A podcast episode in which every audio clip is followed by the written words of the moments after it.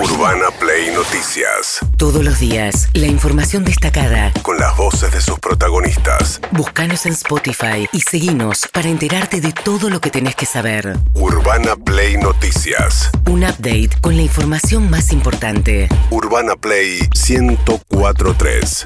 Una nueva experiencia. Y se empieza a perfilar lo que va a ser el perfil del nuevo Congreso. Eh, se empieza a perfilar, que, que estoy sofisticada esta mañana.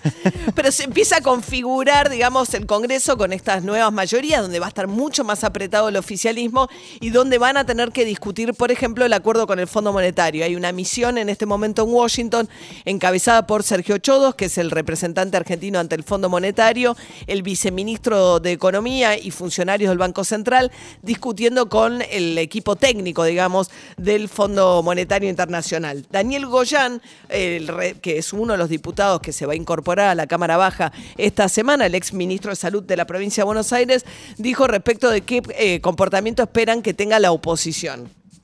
Nosotros aspiramos a que, a que reine un poco la cordura, en- en- no sé si en todos los diputados, pero en algunos diputados de la oposición, porque además, si realmente ellos se plantean como una opción de recambio, este, les va a convenir ellos mismos, digamos, recibir una, este, si se plantean ese objetivo, ¿no? Recibir un país ordenado. Y en el caso de que sigamos gobernando, como creo que va a ser, en frente de todos, es bueno para el país. Sí, que en definitiva me parece que tenemos que cambiar la, la metodología que está usando la, la oposición de tratar de destruir todo, incluso eh, la misma posición un día está bien y un día está mal, es decir, eh, es muy es muy exótico lo que sucede con, con la oposición.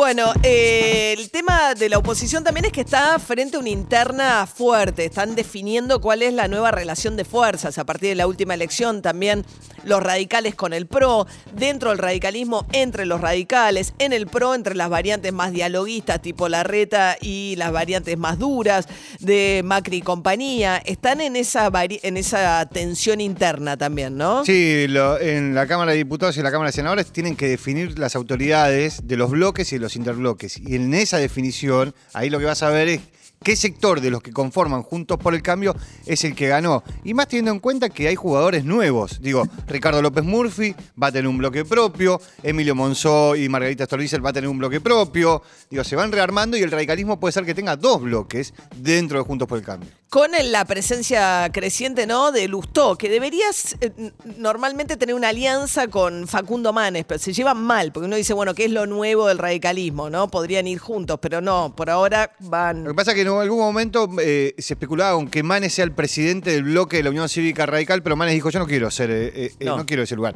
Y eh, Manes quiere seguir recorriendo el país y ser Pensando en su Claro. candidatura. También todos están pensando dentro de dos años, ¿no? Básicamente. Mientras tanto, eh, Javier Milei, diputado electo por la Ciudad de Buenos Aires, habló acerca de su encuentro con Macri, que había generado mucho malestar en el propio López Murphy. Dijo, yo no entiendo qué hace Macri reuniéndose con un candidato que compite con nosotros en plena campaña. A mí me gustaría en algún momento volver a tener una charla con él, porque yo tuve una charla con él tres semanas antes de las elecciones, pero de las paso, no de las generales.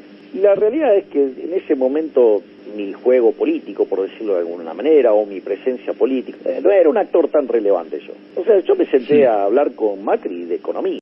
Y no sé, digamos, si usted está acostumbrado a las charlas de economista, pero eso son un bodrio que hablamos solamente de números. Bien, eh, hay que ver también qué, qué rol adquiere Javier Milei en el Congreso, ¿no? Eh, ¿Tiene un bloque junto con expertos o van por separado? Eso, también? eso se va a saber este, mañana, porque ahí también hay una cuestión de egos, porque cuando se, se arman un bloque juntos es saber quién lo preside. de los Claro. dos. Y ahí la pelea es que en porcentaje sacó más porcentaje Milei en capital que el porcentaje de expert en provincia, pero por el volumen de votantes sacó Claro. mayor cantidad de votos expert que Milei. Mientras tanto, Funes de Rioja, el presidente de la Unión Industrial Argentina, están aliviados por el hecho de que la ley de envases se cayó, ¿no? Porque no va a tener tratamiento este año, era una ley que promovían los movimientos sociales junto con Máximo Kirchner, que lo que imponía era una tasa a las empresas que venden, sobre todo en supermercados, alimentos, productos de limpieza, que si no se hacen cargo de reciclar esos envases, tienen que pagarle un 3% y el Estado iba a hacer que con ese dinero el gobierno lo iba a usar para financiar a cooperativas de cartoneros, Sí. etcétera. Bueno, esa ley se cayó. Queda la discusión con qué va a pasar con precios cuidados una vez que venza a partir del 7 de enero.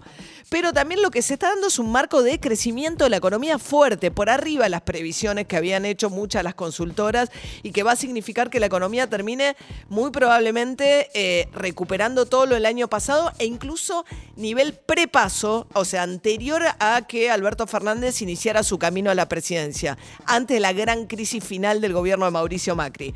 ¿Qué dijo Daniel Funes Rioja, el presidente de la Unión Industrial Argentina? Que ha sido un año de reactivación después del 2020, que eh, obviamente por la pandemia eh, tuvo las consecuencias que todos conocimos.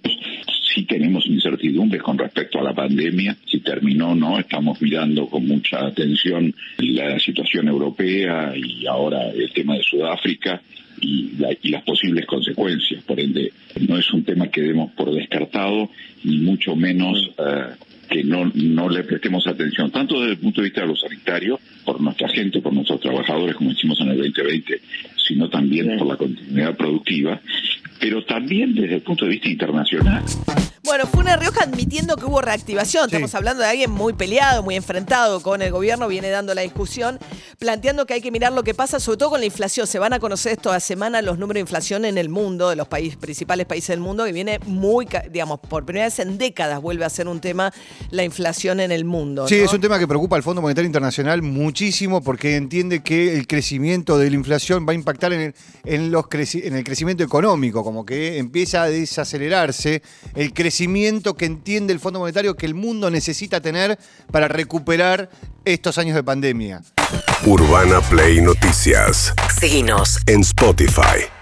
Bien, y mientras tanto también, fíjense, habitualmente los embajadores son más prudentes, son más cuidadosos en aquello que declaran, pero uno de los temas del cepo cambiario, digamos, no solo son las restricciones para el acceso a la compra de dólares para los eh, ciudadanos que quieren ahorrar en dólares, mientras que sigue y va a seguir por ahora, porque el, Banco Central, en la medida en que no cierren el acuerdo con el fondo, está en una situación muy delicada de pérdida de reservas, 140 millones perdió el viernes, hay que ver qué pasa esta semana, pero fue una semana muy difícil para el Central la semana pasada, pero además rige todavía eh, otro tipo de cepo que es la imposibilidad de las empresas de mandar remesas, porque a las empresas tampoco le permiten sacar dólares para mandar a sus casas matrices. Esto es lo que decía, voy a pronunciar bastante mal el nombre, Roel Niekamp, el embajador de los Países Bajos en la Argentina.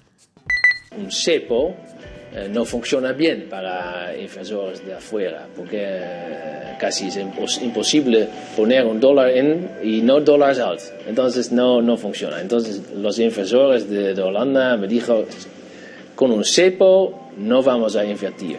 Y también eh, hay, diferentes tipos de reglas que no son tan claras. Y es, es- algo muy importante. Muy complicado explicar a las empresas en Holanda que hay 15 tipos de cambios con el dólar. Es casi, casi imposible. Bueno, eso es verdad. Y si, ¿cómo le explico a un holandés?